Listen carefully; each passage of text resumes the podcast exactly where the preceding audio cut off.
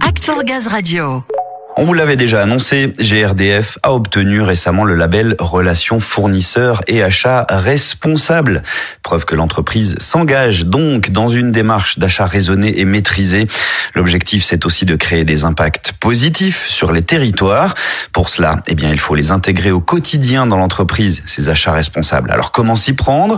C'est ce que nous ont expliqué Martin Gégaud et Stéphanie Maïkes au micro de Samuel. Exactement, Ludo et Martin est coordinateur achat responsable responsable à la direction achat et approvisionnement. Martin, bonjour. Bonjour. Stéphanie, elle est chargée de mission projet RSE et économie circulaire à la direction de la stratégie. Bonjour Stéphanie. Bonjour Samuel. Alors Martin, pour commencer, GRDF a obtenu ce label relation fournisseur et achat responsable. Vous pouvez nous expliquer clairement ce qu'il implique ce label pour GRDF Bien sûr, le label, c'est le véhicule des achats responsables. C'est ce qui va nous permettre de nous aligner sur le respect des intérêts avec nos fournisseurs, sur l'intégration de la RSE au sein du processus achat.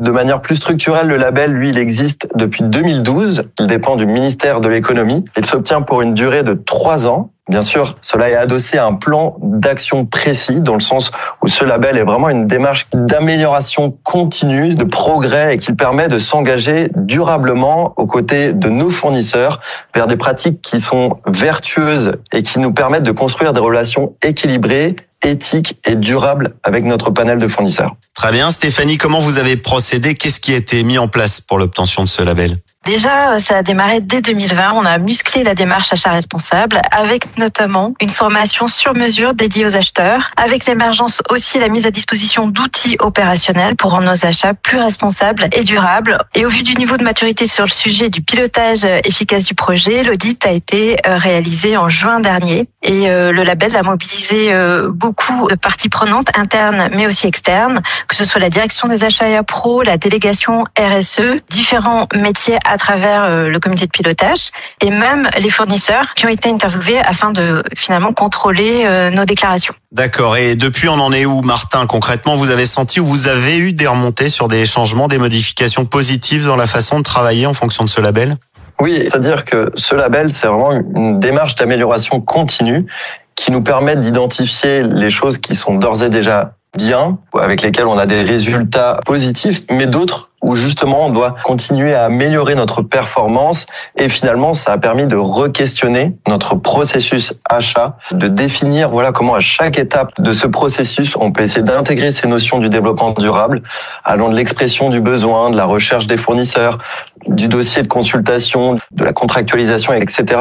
Vraiment pouvoir intégrer ces dimensions environnementales et sociales pour pouvoir justement être en phase avec les objectifs de GRDF, mais aussi avec les enjeux plus structurels liées à l'environnement et au social. Bon alors Stéphanie, comment avoir ce réflexe achat responsable qui n'est pas forcément encore un automatisme? Vous avez des exemples déjà au sein de l'entreprise? Oui, on a des exemples inspirants avec des impacts positifs euh, environnementaux et sociaux. Un très récent pour tous les bâtiments dont on est titulaire du contrat d'énergie, on est passé au 1er janvier 2022 sur des contrats d'électricité et gaz 100% verts. Un autre exemple marquant, c'est le déploiement des compteurs communicants en région Est réalisé par une entreprise du secteur adapté protégé. C'est l'association des paralysés de France qui a les compteurs. Très bien, des exemples parlants. Martin, vous auriez un conseil peut-être à donner aux collaborateurs qui nous écoutent pour acheter plus responsable? Alors, en termes de réflexe, c'est dans un premier temps, lorsque vous ferez face à un acte d'achat dans le futur, vous posez quatre questions que je surnomme de par l'acronyme P2QC.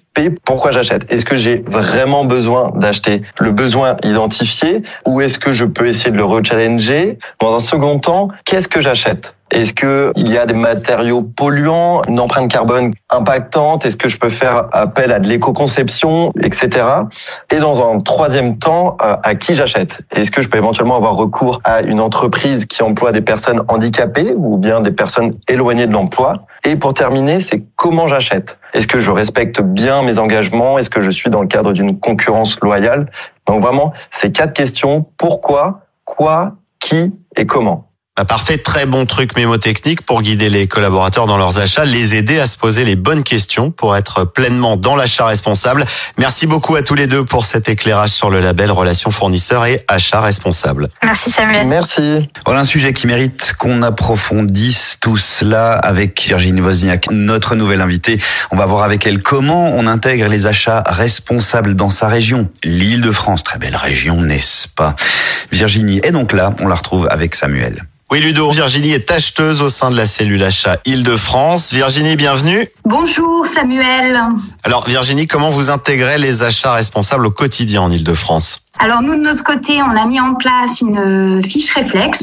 Donc celle-ci permet à chaque acheteur euh, de s'appuyer pour chaque étape de la consultation et de regarder euh, si l'on peut intégrer des aspects achats responsables. Et nous faisons des ateliers de sensibilisation auprès des salariés de la région Île-de-France. Leur montrer comment ils peuvent faire des achats responsables et avec quels outils ils peuvent en faire. Bon, là, on a vu comment vous formiez les acheteurs à acheter responsable, mais au quotidien, dans leur travail, comment il se met en place ce process d'achat responsable? De quelle manière? Alors en fait, euh, on va déjà étudier euh, en amont euh, si les achats peuvent être faits auprès des entreprises du secteur protégé et adapté. Et ensuite, par rapport à l'offre du marché, on va envisager bah, de faire appel à ces entreprises ou alors proposer de la sous-traitance ou encore euh, des critères de sélection pour que euh, ces marchés aient un aspect euh, RSE. Alors, on a vu évidemment que l'obtention de ce label était passée par la mise en place d'actions. Vous, vous l'avez vu arriver, cette transition sur les achats responsables, ne serait-ce qu'entre 2020 et 2021 Ah oui, oui, tout à fait. En fait, euh, nous avons enclenché euh, ce process. On a essayé de sensibiliser un certain nombre de personnes et nous avons pu constater, grâce aux efforts de chacun et à un travail collectif euh, avec euh, notamment les RH, l'équipe euh, appui euh, qualité environnementale, appui management, que les achats auprès des entreprises du secteur protégé ont évolué entre autres, euh, en 2020, il y avait pour la région Île-de-France 92 KE qui étaient euh, alloués à ce type d'entreprise.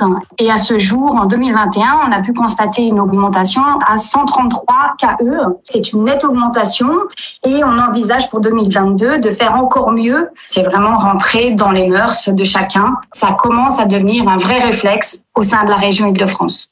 Comment elle s'opère cette transition, Virginie? Surtout, comment on œuvre à donner ce réflexe aux équipes d'achat responsable C'est euh, entre autres avec les ateliers euh, de sensibilisation et aussi euh, on essaye de faire réfléchir chaque personne. Entre autres, est-ce qu'il ne faudrait pas réutiliser ce que l'on a déjà? Est-ce qu'il ne faudrait pas euh, penser au recyclage de ce que l'on achète?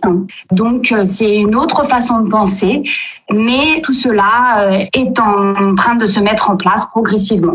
Vous m'avez cité quelques exemples de réflexes à avoir. Vous en avez d'autres exemples, mais d'entreprises avec lesquelles vous travaillez autour de l'inclusion, par exemple? Oui, tout à fait. À ce jour, on a beaucoup de marchés réservés aux entreprises pour le nettoyage de vêtements.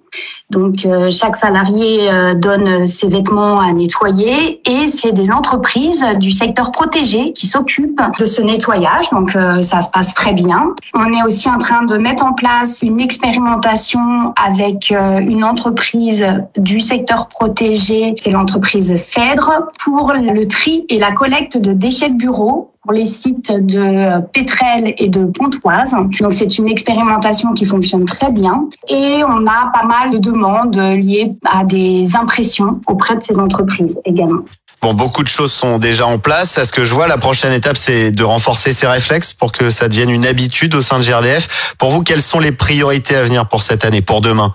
Alors pour demain, on envisage d'augmenter euh, la réservation de l'eau dans des consultations au secteur protégé et aussi peut-être d'explorer d'autres pans et peut-être de revoir comment on peut diminuer la consommation euh, du carbone au sein de nos achats. Virginie, vous l'avez dit, ces petits gestes ont un impact et en les cumulant, leur impact va grandissant. On invite donc toutes les régions à poursuivre en ce sens de plus en plus et dans les années à venir. Au-delà d'une volonté, c'est une nécessité. Oui, tout à fait. On peut se dire que c'est un travail de longue haleine, mais c'est possible. On voit du résultat. Donc, euh, n'hésitez pas à en parler autour de vous. Tout un ensemble de petits gestes peuvent être faits et du coup avoir un résultat ensuite. Donc, euh, n'hésitez pas à le faire. C'est possible. En tout cas, avec une telle volonté, oui, tout est possible. Poursuivons dans cette voie, sur cette belle lancée. Vous avez raison. Merci beaucoup, Virginie. Je vous en prie. Oui, merci pour ces judicieux conseils, Virginie. N'hésitez pas hein, à vous poser les bonnes questions pour acheter responsable. Ouais, c'est ça. Pourquoi j'achète? Est-ce que j'en ai besoin? Qu'est-ce que j'achète? Est-ce que c'est polluant? À qui j'achète? Et enfin, comment j'achète? C'est important. Ouais, autant de questions qu'il faut toujours se poser.